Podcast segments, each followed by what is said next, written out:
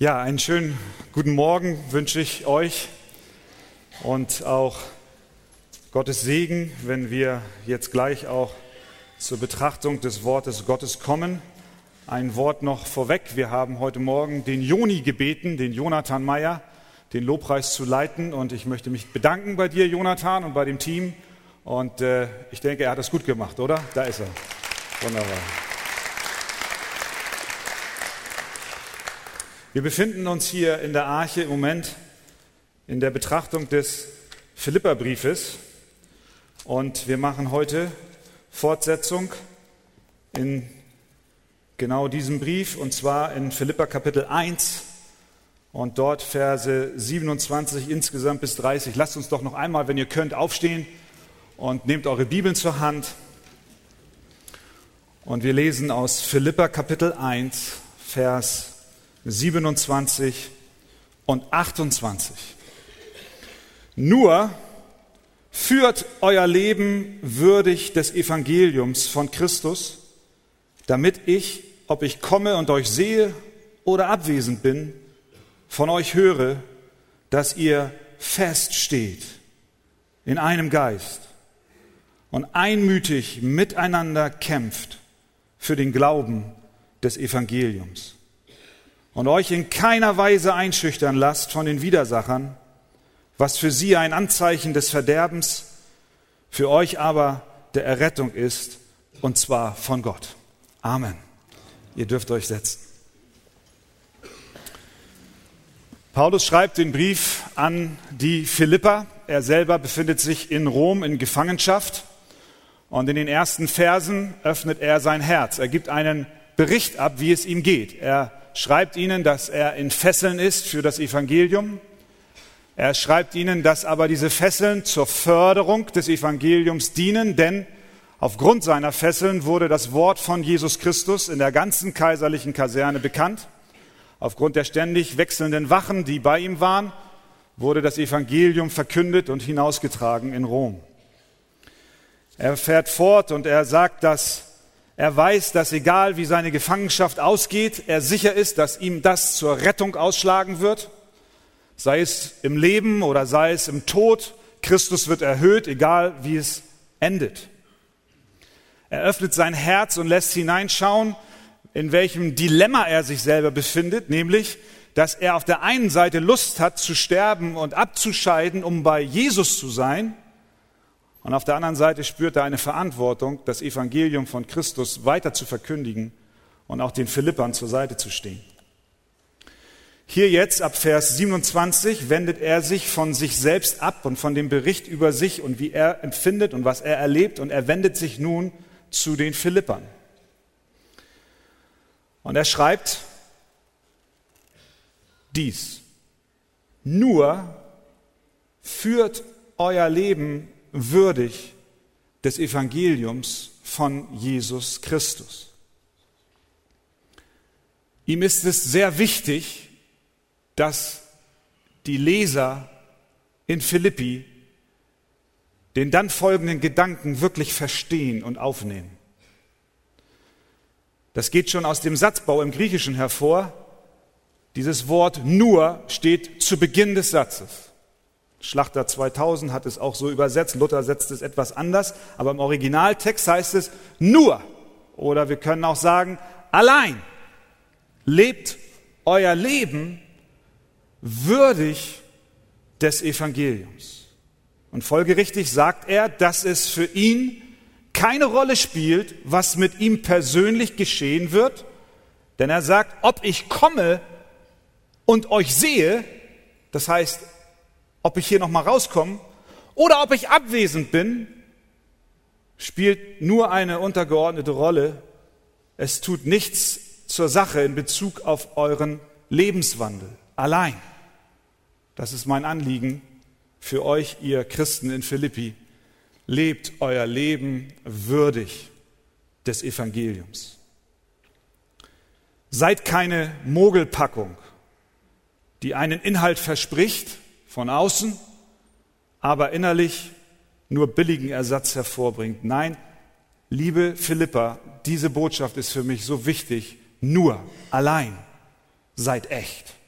und lebt entsprechend eurer Berufung. Dieser Gedanke, dass wir würdig des Evangeliums wandeln sollen, der begegnet uns an vielen Stellen in der Bibel. Paulus schreibt zum Beispiel den Ephesern, so ermahne ich euch nun, ich, der Gefangene in dem Herrn, dass ihr der Berufung würdig lebt, mit der ihr berufen seid. In Kolosser 1, Vers 11 sagt er, dass ihr des Herrn würdig lebt, ihm in allen Stücken gefällt und Frucht bringt in jedem guten Werk und wachst in der Erkenntnis Gottes. 1. Thessalonicher 2, Vers 12. Führt euer Leben würdig des Gottes, der euch berufen hat zu seinem Reich und zu seiner Herrlichkeit. Dieser Aufruf, ein Leben zu führen, was den Namen eines Christen wirklich wert ist zu tragen, der geht durch die ganze Bibel hindurch. Und das ist die Botschaft, die Paulus zuallererst hier an die Philipper hat. Lebe würdig des Namens, den du trägst. Das ist hier die Aufforderung. Alexander der Große hatte einen Soldaten in seinem Heer, der den gleichen Namen trug wie er, der hieß auch Alexander. Nur nicht der Große, vielleicht war es der Kleine, ich weiß es nicht. Auf jeden Fall einer der Soldaten hieß Alexander, aber dieser Alexander war ein Feigling und auch sonst seinem großen Namensvetter sehr unähnlich. Eines Tages sagte der Herrscher sehr aufgebracht zu dem Soldaten, entweder du änderst deinen Namen oder du lernst es, demselben Ehre zu machen. Und das ist in etwa der Gedanke, den Paulus hier auch umhertreibt. Bist du ein Christ? Dann verhalte dich auch so. Paulus benutzt hier an dieser Stelle ein Wort, was für die Philipper eine ganz besondere Assoziation hervorgerufen hat. Er sagt, führt euer Leben würdig. Die Elberfelder übersetzt, verhaltet euch würdig. Luther sagt, wandelt nur würdig. Wörtlich übersetzt heißt es, lebt als Bürger. Das ist die erste Bedeutung des griechischen Wortes an dieser Stelle. Lebt als Bürger, wandelt, lebt als Bürger. Für die Philipper hatte dieser Begriff eine besondere Bedeutung, denn sie waren Einwohner einer römischen Kolonialstadt. Und sie hatten römisches Bürgerrecht. Und sie wussten davon und sie waren auch ein Stück weit stolz darauf, denn es brachte Privilegien mit sich. Als Paulus in Philippi war und den bösen Geist aus der Magd heraustrieb, da wurde er von den Besitzern dieser Markt angeklagt und vor die Obersten der Stadt gezogen. Und sie waren aufgebracht, weil sie Sorge hatten, dass ihnen Geldgewinn entgeht, weil diese Markt durch den bösen Geist die Zukunft vorhersagte. Und diese Bürger in ihrem Aufruhr, in ihrer Aufruhr standen auf und sagten, diese Menschen zu Paulus und zu Silas, über Paulus und Silas, bringen unsere Stadt in Aufruhr.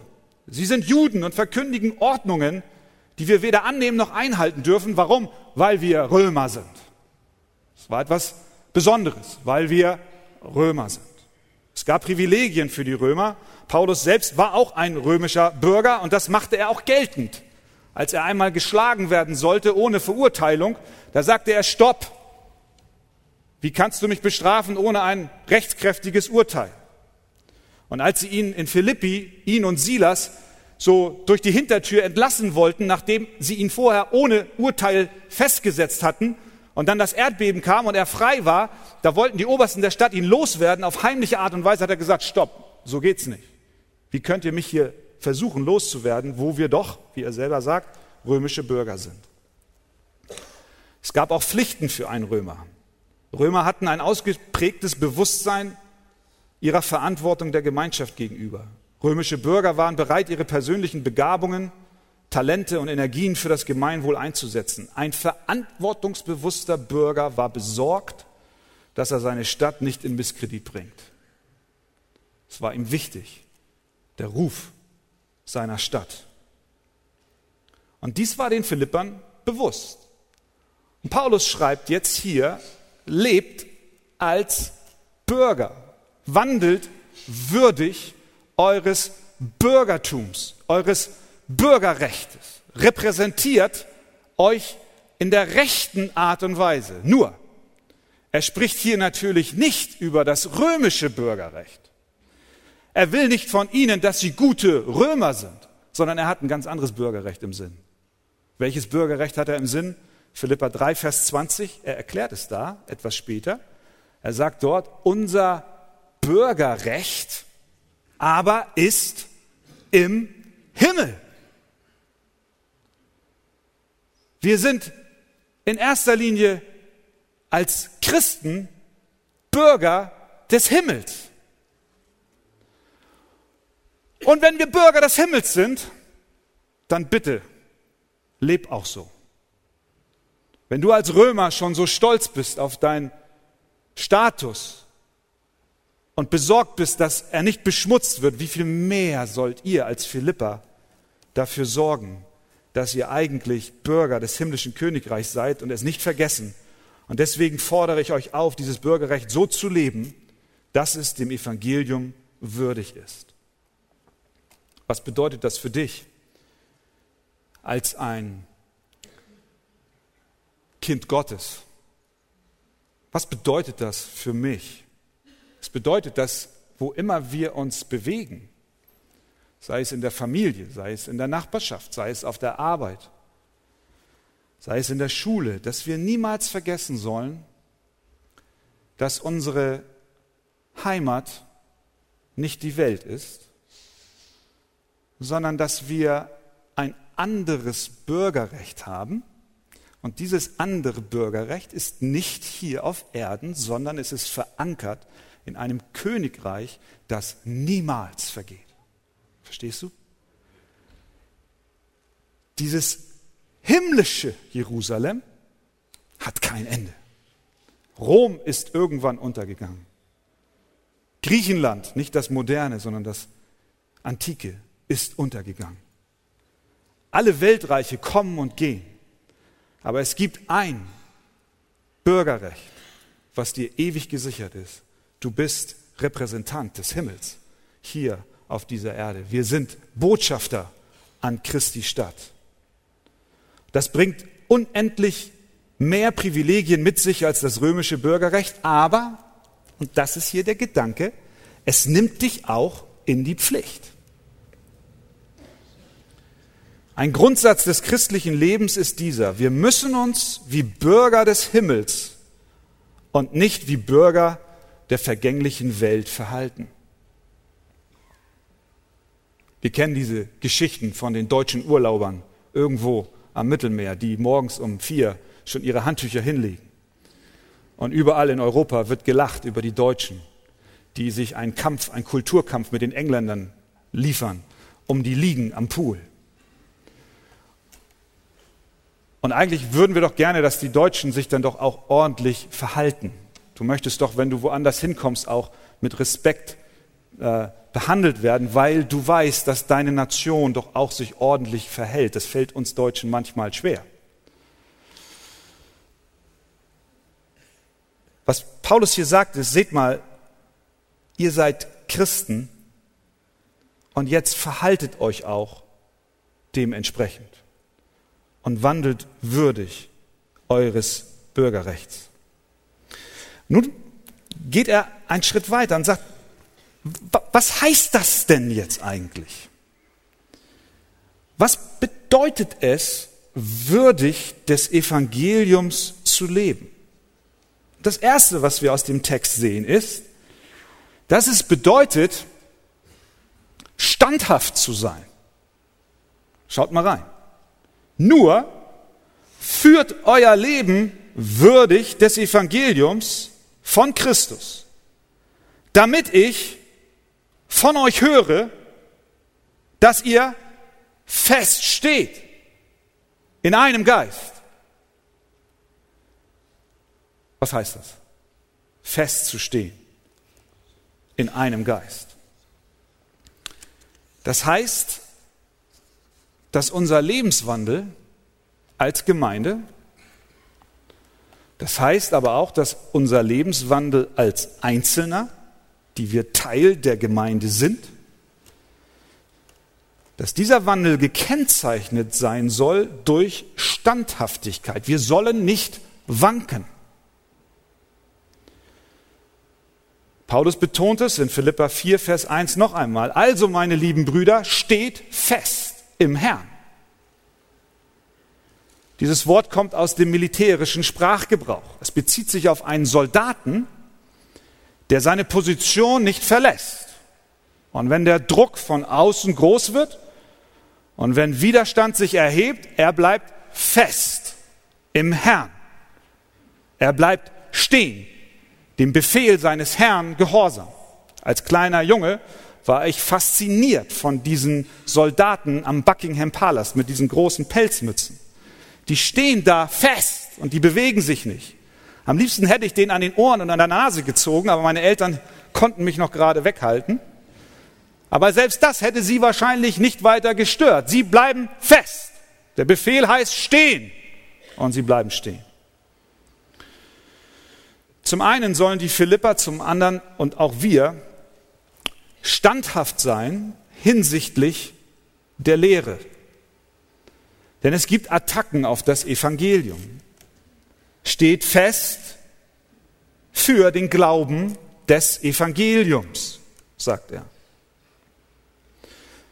Das Evangelium von Jesus Christus wird beschossen. Es wird angegriffen. Es wird attackiert. Das Evangelium von Jesus Christus ist die Botschaft, die zuerst beginnt damit, dass wir, egal wer wir sind, Sünder sind und vor Gott nicht bestehen können. Da geht schon die erste Attacke los. Ja, wer sagt denn, dass wir alle Sünder sind? Dann kommt der Humanismus und dann kommen die verschiedenen Philosophien und sie erklären uns, so wirklich stimmen kann das ja nicht. Wie stehst du da als ein Bürger des Himmels in dieser Frage? Fängst du an zu wanken und sagst, na ja, so ganz übel sind wir ja nicht und vielleicht gibt es noch einen anderen Weg zur Rettung außer Jesus? Oder stehen wir fest? Das Evangelium von Jesus Christus ist die Botschaft, dass der Zorn Gottes auf den Sünder liegt und dass Strafe kommt und kommen muss und dass Gott, der gerecht ist, Gerechtigkeit üben muss und deswegen Gericht bringen wird. Wie stehen wir dazu? Es ist eine Botschaft, die wird nicht gerne gehört, schon damals nicht, aber heute hat sich das nicht geändert. Stehen wir fest und sagen, nein, es ist die Wahrheit, es ist das offenbarte Wort Gottes oder fangen wir an zu wanken?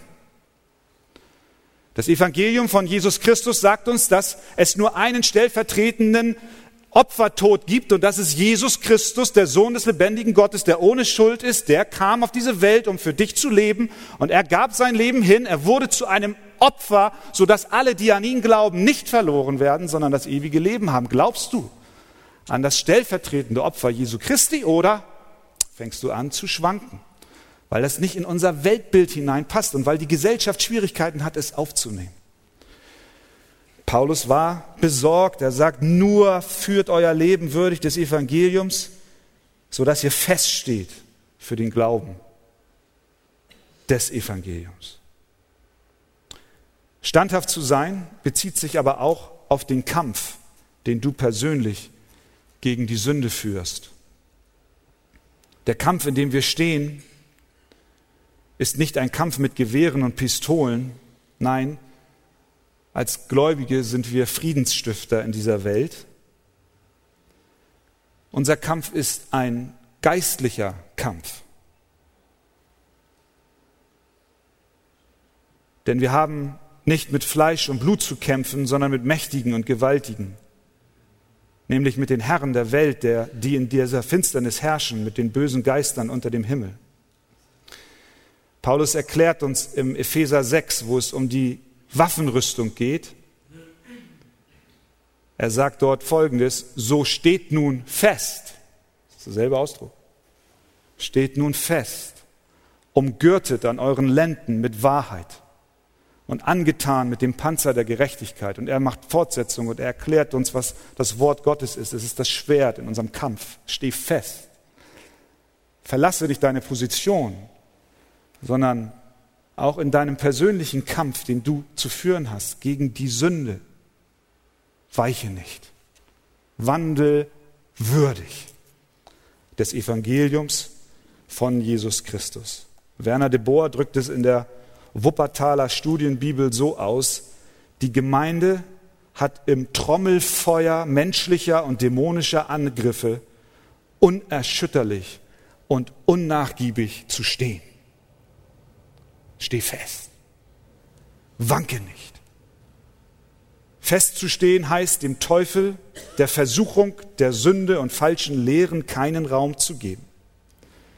Martin Luther hat gesagt, wer den Herrn Christum seine Stärke sein lässt, mit allem Fleiß sein Wort lernt und täglich damit umgeht und zu Herzen fasst, der ist recht und stark und fest.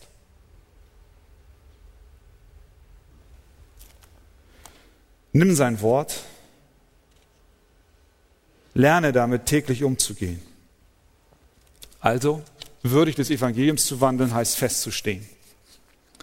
Würdig des Evangeliums zu wandeln, heißt auch für den Glauben zu kämpfen. Er sagt nur, führt euer Leben würdig, damit ich höre, dass ihr feststeht in einem Geist und einmütig miteinander kämpft für den Glauben des Evangeliums. Es gibt ein weiteres Kampffeld, nicht nur das, was von außen auf die Gemeinde Jesu einwirkt, sondern es ist auch ein Kampffeld in deinem Herzen vorhanden. Die Neigung des alten Menschen ist die, dass er zur Sünde tendiert und dass er auch dazu tendiert, sich der Welt anzupassen und nicht standhaft zu sein.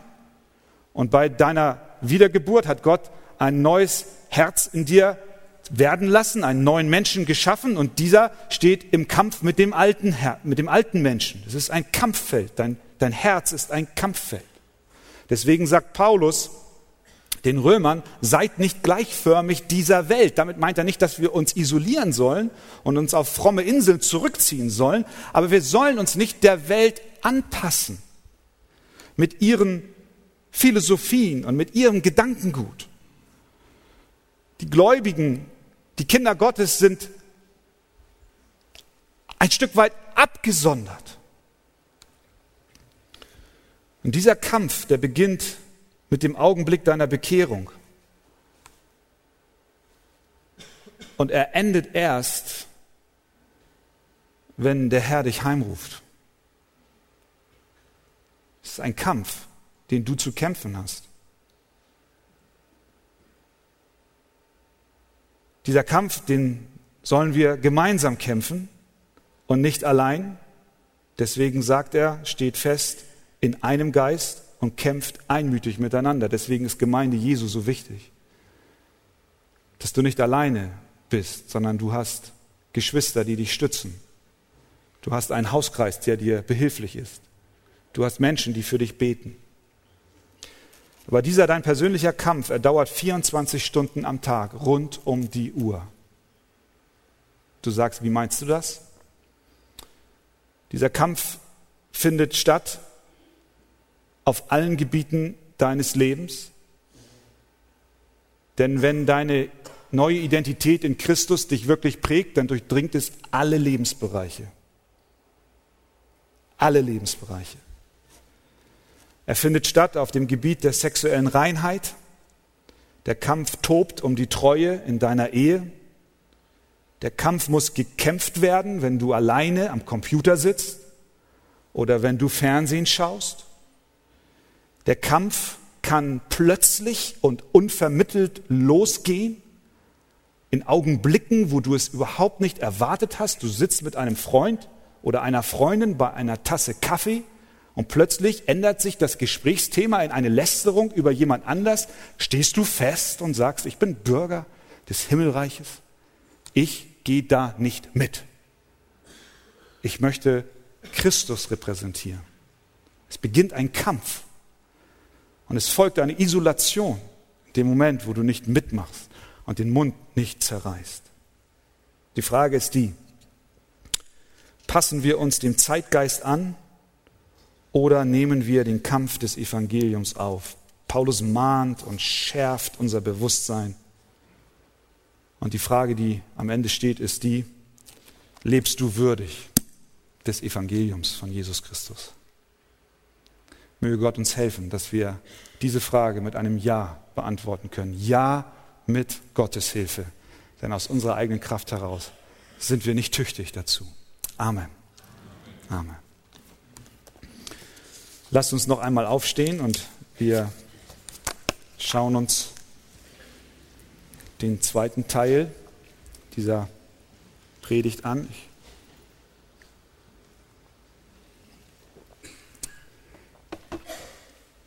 Ein sehr ernstes Wort, was Paulus hier den Philippern schreibt. Und ich glaube, dass wir alle uns da auch angesprochen fühlen. Aber es ist das Wort Gottes und das ist so schön, dass Gott es benutzt, um auch unser Leben zu verändern. Philippa Kapitel 1, Vers 29 und 30. Denn euch wurde, was Christus betrifft, die Gnade verliehen, nicht nur an ihn zu glauben, sondern auch um seinetwillen zu leiden, so dass ihr denselben Kampf habt, den ihr an mir gesehen habt und jetzt von mir hört. Amen. Ihr dürft euch setzen.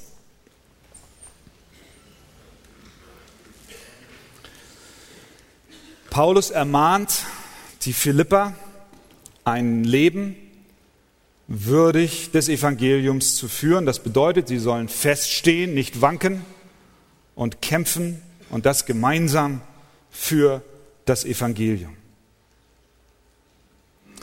Der Aufruf, würdig des Evangeliums zu leben, taucht in den neutestamentlichen Briefen häufig auf, aber er wird mitunter falsch verstanden. Die Aufforderung, würdig des Evangeliums zu leben, bedeutet nicht, dass wenn wir nur gut und ordentlich leben, wir als Folge dessen uns die Gunst bei Gott oder gar die Rettung von Gott erarbeiten können. Das ist nicht gemeint. Je besser du lebst, desto mehr besänftigst du Gott. Würdig des Evangeliums zu leben heißt, dass eine Veränderung in deinem Leben nicht als Voraussetzung der Gnade Gottes, sondern als Folge der Gnade Gottes eintritt. Paulus hat ja in Vers 6 schon gesagt, ich bin überzeugt, dass der, welcher in euch ein gutes Werk angefangen hat, es auch vollenden wird. Das heißt, das gute Werk der Rettung, was Christus angefangen hat, hat er nicht begonnen, nachdem er gesehen hat, wie gut du gelebt hast. Weil du so würdig des Evangeliums wandelst, hat er dich gekrönt mit einem ewigen Leben. Nein. Das Werk der Rettung hat seinen Ursprung bei Gott. Die Folge dieser Rettung ist ein Wandel würdig des Evangeliums. Das ist ein Unterschied. Nicht, dass jemand heute Morgen hier sitzt und sagt, jetzt strenge ich mich an, damit ich gerettet werde. Nein.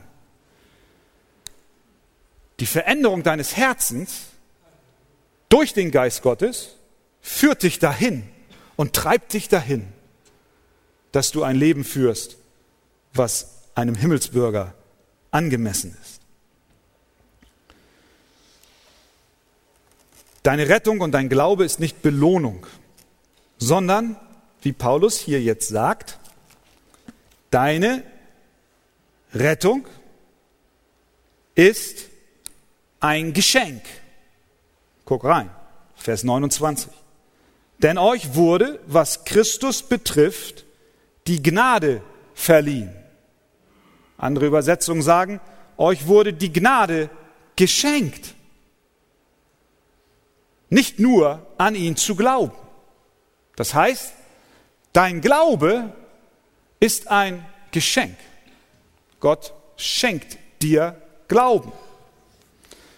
Denn aus Gnade seid ihr selig geworden durch Glauben und das nicht aus euch. Gottes Gabe ist es, ein Geschenk Gottes. Wir erinnern uns, dass Gott der Lydia das Herz auftat. Es war ein souveränes Wirken Gottes an ihrem Herzen. Das schließt aber nicht aus, dass wir dennoch in der Verantwortung stehen, ein Leben in der Heiligung zu führen und gemäß unseres Bürgerrechts auch zu leben. Die Gnade unserer Rettung steht über, allem, aber unsere, unser, unser Wandel muss und soll auch von uns mitgestaltet werden mit der Hilfe Gottes. Das heißt also, der Glaube ist ein Geschenk, wie Paulus hier ganz deutlich schreibt. Nun aber spricht Paulus auch noch von einem anderen Geschenk. Und dieses andere Geschenk ist ein weiteres Kennzeichen eines würdigen Wandels vor Gott und für das Evangelium. Er sagt, denn euch wurde, was Christus betrifft, die Gnade verliehen, nicht nur an ihn zu glauben, das ist das erste Geschenk, sondern auch um seinetwillen zu leiden. Was heißt das denn jetzt? Will Paulus damit sagen, dass der Glaube ein Geschenk ist, das können wir alle noch mehr oder weniger unterschreiben? Will er sagen, dass Leiden um Christi willen auch ein Geschenk ist? Das ist ein sehr erstaunlicher Satz. Ich habe mich mit meiner Frau gestern Abend kurz unterhalten über den Text und ihr ging es so wie mir. Sie sagt, hat er das wirklich geschrieben? Kann, kann das sein? Ich, ich bin auch erst gestolpert darüber. Ist ein Geschenk, Leiden um Christi willen, als ein Geschenk zu beschreiben und zu bezeichnen, ist schon, ist schon allerhand. Nun bin ich froh, dass nicht ich es bin, der das geschrieben hat, weil ich, wer bin ich, dass ich sowas sagen kann? Paulus ist schon eine ganz andere Nummer in dieser Frage. Wenn jemand etwas sagen kann zu dem Thema Leiden um Christi willen, dann ist es wohl der Apostel. Denn kaum einer hat so gelitten wie er, um des Namens Jesu willen. Und deswegen kann er sich auch herausnehmen und deswegen nehmen wir ihn auch ernst und nicht nur deswegen, sondern weil es inspiriert ist vom Heiligen Geist, dass diese Worte geschrieben sind. Aber wir können es menschlich nachvollziehen, wenn Paulus sagt, Leiden um Christi willen ist ein Geschenk. Er selber war häufig in Gefangenschaft. Er sagt, er hat fünfmal 39 Geißelhiebe erhalten. Und in der römischen Welt waren das Qualen, die viele in den Tod getrieben hat. Von den Juden, sagt er, habe ich fünfmal erhalten 40 Geißelhiebe weniger einen. Ich bin dreimal mit Stöcken geschlagen, einmal gesteinigt worden, dreimal habe ich Schiffbruch erlitten, einen Tag und eine Nacht trieb ich auf dem tiefen Meer, allein das würde mich schon in Angst und Schrecken versetzen. Ich bin oft gereist, ich bin in Gefahr gewesen durch Flüsse, in Gefahr unter Räubern, in Gefahr unter Juden, in Gefahr unter Heiden, in Gefahr in Städten, in Wüsten, auf dem Meer, unter falschen Brüdern, in Mühe und Arbeit, in vielen Wachen, in Hunger und Durst, in viel Fasten, in Frost und Blöße. Und außer all dem noch das, was täglich auf mich einstürmt und die Sorge für alle Gemeinden. Er sagt mit, eigentlich sagt er, ich weiß, was Leid bedeutet. Ich weiß, wovon ich spreche. Aber was er auch sagt ist, ihr lieben Philippa, all dieses betrachte ich als ein Geschenk, als eine Gnade, als ein Geschenk Gottes für mich. Nun müssen wir uns daran erinnern, dass Paulus die Seite des Leidens auch von der anderen Perspektive gesehen hat, nämlich er war eine ganze lange Zeit über ein Verfolger der Christen. Er ist nicht nur einer gewesen, der Leid erdulden musste, sondern er war auch einer, der dafür gesorgt hat, dass die Gläubigen leiden mussten. Als Stephanus gesteinigt war, da heißt es, es erhob sich aber an diesem Tag eine große Verfolgung über die Gemeinde in Jerusalem. Und sie wurden zerstreut in alle Länder Judäa und Samaria. Saulus aber, das ist Paulus, suchte die Gemeinde zu zerstören. Er ging von Haus zu Haus, schleppte Männer und Frauen fort und warf sie ins Gefängnis. Was er machte war, er brachte unheimliches Leid über die Menschen. Er riss Familien auseinander, er ließ Kinder zurück, Männer ins Gefängnis, Frauen, ich weiß nicht wohin und was immer geschah. Es war ein Riesenunrecht, für das er verantwortlich war. Und er schnaubte, wie es die Apostelgeschichte sagt, Drohung und Mord gegen die Jünger des Herrn.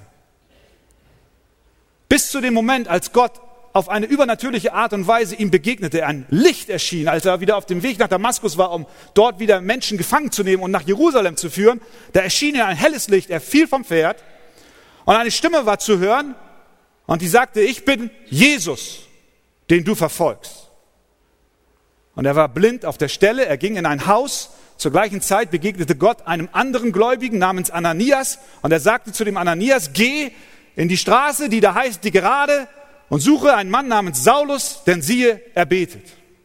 Ananias voller Furcht ist gehorsam den Ruf Gottes, macht sich auf den Weg und Gott sagte vorher noch zu Ananias Folgendes über diesen Saulus. Geh nur hin, sagt Gott zu Ananias, denn dieser ist mein auserwähltes Werkzeug, dass er meinen Namen trage vor Heiden und vor Könige und vor das Volk Israel. Ich will ihm zeigen, wie viel er leiden muss, um meines Namens willen. Und da geht die Tür auf. Und dieser Saulus, dieser Christenhasser, kniet, kann nicht blicken und nicht schauen. Die Tür geht auf, Ananias kommt rein und sagt zu ihm, ich habe ein Wort des Herrn für dich. Du sollst leiden um des Namens willen, den du verfolgt hast. Was meinst du, was da in dem Herzen des Saulus vor sich ging? Er wusste ganz genau, er hat eigentlich nur eins verdient und das ist, dass seine Asche auf der Straße nach Damaskus verstreut wird. Er hat nichts anderes verdient als den Tod. Und nun kommt der, den er verfolgt und beugt sich in Gnade auf ihn herab und sagt, ich erachte dich würdig, dass du für mich leidest. Es ist ein Privileg. Paulus weiß, ich habe eigentlich etwas ganz anderes verdient. Ich habe nicht mal verdient, von ihm angesprochen zu werden. Und dieser Gott, er neigt sich zu mir herab und sagt, du sollst für mich leiden. Das ist ein Geschenk. Für Paulus ist es ein Geschenk, weil er weiß, er hat Schlimmeres als das verdient. Das ist sein Leben, das ist wie er denkt, das ist, wo er herkommt. Es ist Gnade. Gnade, dass ich leiden darf, sagt er. er. Er sagt es so. Mir wurde die Gnade verliehen, um seinen Willen zu leiden. Und mit dieser Erkenntnis möchte er die Philipper ermutigen. Er sagt ihnen, ihr dürft für Christus leiden. Es ist ein Geschenk. Aber vergesst nicht, dass Gott die Kontrolle über die über diejenigen hat, die euch bedrängen. Euer Leid ist nicht Folge eines Fehlers oder Zufalls, sondern Teil des Planes Gottes für euch. Deswegen können wir sagen, weil es das Wort Gottes hier so sagt, Leiden um Christi willen ist ein Geschenk. Anselm von Canterbury ein Theologe im Mittelalter, hat gesagt, je höher die Wasser gingen, desto besser konnte die Arche schwimmen. Das Leiden soll uns nur in die Höhe tragen. Das bedeutet nicht, dass wir uns selbst kasteien und Leid suchen. Das ist nicht die Botschaft. Paulus selbst berief sich auf sein Römerrecht und hat sich nicht hingeworfen, hat gesagt, macht mit mir, was ihr wollt. Hauptsache, ich leide. Das ist nicht, das ist nicht der Gedanke. Sondern er hat sich berufen auf sein Recht und hat gesagt, ihr dürft mich nicht schlagen ohne Urteil. Aber es heißt für uns zu lernen, dass es ein Privileg ist und ein Geschenk ist, von Gott würdig erachtet zu werden, für seinen Namen Bedrängnis zu erdulden. Die Bibel sagt, dass die Gläubigen für Jesus leiden werden. Das ist ein Thema, mit dem sich die Heilige Schrift sehr ausführlich beschäftigt. Paulus schreibt dem Timotheus, alle, die gottesfürchtig leben wollen in Christus Jesus, werden Verfolgung erleiden. Ist so. Jesus sprach selber davon. Er sagte, wer mir nachfolgen will, der verleugne sich selbst und nehme sein Kreuz auf sich und folge mir nach. Das heißt, es ist keine lustige Dampferfahrt, sondern es ist ein Weg, der auch gepflastert ist mit Widerstand und Schwierigkeiten. Wenn wir den Menschen erzählen, komm nur zu Jesus und alles wird gut, dann ist das nicht wahr. Wir müssen ihnen sagen, komm zu Jesus und alles wird gut in Bezug auf dein Heil. Vertraue ihm und glaube ihm und dann wirst du gerettet und du wirst die Ewigkeit bei ihm verbringen und du wirst Hoffnung haben in deinem Leben. Aber das heißt nicht, dass es leicht sein wird. Paulus empfand nicht nur die Kraft der Auferstehung Jesu als Segen, sondern auch die Gemeinschaft seiner Leiden. Er sagt, ich möchte ihn erkennen und die Kraft seiner Auferstehung und die Gemeinschaft seiner Leiden. Das heißt, dass Christen nicht verwundert sein sollten, wenn sie aufgrund ihres Bekenntnisses zu Jesus Bedrängnis erleben. Das bedeutet in unserem Land nicht das gleiche wie in Nordkorea. Und dafür sind wir Gott dankbar. Das bedeutet in unserem Land nicht das gleiche wie im Iran oder in Teilen Indiens oder wo immer wir auch auf die Welt schauen, in die Welt hineinschauen. Es gibt unzählige Orte, an denen Christen aufgrund ihres Bekenntnisses zu Jesus Christus Verfolgung leiden. Und wir wollen für sie beten und Gott bitten, dass er ihnen die Kraft geben möge, durchzustehen, standhaft zu sein. Menschen werden aufgrund ihres Bekenntnisses zu Jesus blutig verfolgt, Familien werden auseinandergerissen und in Arbeitslagern gesteckt. Die ersten Christen waren Gefahren ausgesetzt. Im Jahre 180 hat ein nordafrikanischer Statthalter Roms eine Gruppe Christen verfolgt und verlangt von ihnen, dass sie ihren Glauben abschwören sollten. Sie verweigerten es, einer nach dem anderen. Als letzte sprach Donata, eine Christin. Und sie sagte nur, Honorem Caesari quasi Caesari temorem autum deo. Zu Deutsch, wir geben die Ehre dem Kaiser, wie sie ihm gebührt. Unsere Furcht aber gehört Gott. Und dann war das Urteil gefällt. Und das sind nur einzelne Fälle. Wer mir nachfolgen will, der nehme sein Kreuz auf sich. Und das täglich. Aber was ist mit dem Leid, das nicht explizit und direkt Folge unseres Glaubens ist. Denn wir hier in der westlichen Welt fallen ja nicht unbedingt darunter, dass wir in dieser Weise bedrängt werden. Oh ja, wir werden bedrängt. Wenn wir unser Zeugnis von Jesus hochhalten, dann werden wir gemobbt und dann kann es sein, dass du deine Arbeit verlierst und dann kann es sein, dass du schief angeschaut wirst. Aber es hat noch nicht dieselbe Qualität wie das, was wir eben beschrieben und gehört haben, wie es in anderen Ländern der Fall ist. Was ist aber mit Leid, das nicht explizit und direkt Folge unseres Glaubens ist? Denken wir an Krankheit.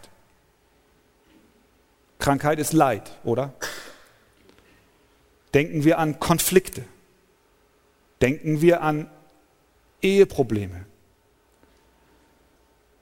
Denk an das Leid, was du selber erlebst. Wie ist es damit? Mir hat ein Zitat von John Piper sehr geholfen. Er sagt Folgendes, hör mal zu. In dem Moment, in dem wir Jesus auf dem Weg folgen, den er uns weist, entscheiden wir uns zu allem, was dieser Weg unter seiner souveränen Vorsehung beinhaltet. Das bedeutet, dass alle Leiden, die uns auf dem Weg des Gehorsams begegnen, Leiden mit Christus und für Christus sind. Haben wir das verstanden? In dem Moment, wo du Jesus folgst und du sagst, er ist mein Herr, und du aufgrund dieser Nachfolge und des Gehorsams Jesu Christi den Weg gehst, den er dir zeigt, dann kann es sein, dass der Weg, den er dich führt, durch das dunkle Tal ist. Und ob ich schon wanderte im finsteren Tal. Das ist eine Realität. Dein Leid, wenn du dann in der Nachfolge Jesu Christi bist, kann entstehen, weil Christus dich einen Weg führt. Nicht, dass er der Urheber von Bösem ist, aber er benutzt es zu deinem Guten. Und wenn du dich im Einklang und im Gehorsam befindest mit seinem Wort, dann ist der Weg, den er dich führt, ein Leiden mit und ein Leiden für Christus. Piper weiter. Sei es Krebs oder seien es Konflikte, sei es Leid aufgrund von Verfolgung oder Krankheit oder Unfall. Sie alle haben eines gemeinsam. Sie bedrohen unseren Glauben an die Güte Gottes. Ist es so? Ja. Und sie sind eine Versuchung für uns, den Weg des Gehorsams zu verlassen. Den Weg, den Gott dich führt, den willst du verlassen, wenn, er das, wenn, wenn, es, wenn es Leid und Bedrängnis ist. Das ist der Kampf, in dem wir stehen. Jeder Triumph des Glaubens und jeder Gehorsam in diesem Leid sind Zeugnisse der Güte Gottes und der Herrlichkeit Christi. Was heißt das? Wenn du deine Arbeit verlierst und du versucht bist zu sagen, Herr, warum hast du mich verlassen? Wenn du versucht bist, deinen Glauben über Bord zu werfen, du aber dennoch sagst, Herr, ich will deinen Namen erheben. Ich will an dich glauben. Ich will gehorsam sein und den Weg gehen, den du mich führst. Dann gehst du durch das Tal und leidest mit und leidest für Christus. Wenn du die, die, die Krebsdiagnose erhältst und du versucht bist zu sagen, Herr, warum hast du mich vergessen? Warum gehst du an mir vorüber? Aber dann am Ende doch die Kraft hast zu sagen, Herr, ich möchte dies zu deiner Ehre durchleben, sodass ich ein Zeugnis bin für meine Kinder und für meine Enkelkinder und für alle meine Freude. Dann durchlebst du dieses Leiden für Christus. Dann erlebst du dieses Leiden mit ihm und für ihn und zu ihm. Dann wird durch dieses Leiden sein Name verherrlicht. Und dann darfst du sagen, es ist ein Geschenk, das Gott macht, weil sein Name erhöht wird. Die Annahme dieses Leidens auf dem Pfad des Gehorsams wird zu einem Wohlgeruch Christi. Überleg mal, überleg mal. Denk mal an einen Missionar, der sein Zuhause verlässt und auf das Missionsfeld geht. Und dort wird sein Kind sterbenskrank. Wir sagen sofort, die leiden um Christi willen, oder? Das ist im Dienst für den Herrn geschehen. Was für ein Unterschied ist es, wenn du hier bleibst, weil Gott dich gerufen hat, in Hamburg ein Bürger des Himmels zu sein und würdig des Evangeliums zu wandeln und du gehorsam gehst und gehorsam lebst. Welchen Unterschied zu dem Missionar mit seinem kranken Kind besteht zu dir, wenn du die Diagnose hörst, dass dein Kind sterbenskrank ist. Es ist kein Unterschied. Auch da können wir sagen, wir leiden um Christi willen, weil wir in Gehorsam ihm folgen. Weil wir seinen Namen erheben, dort, wo Gott uns hingestellt hat.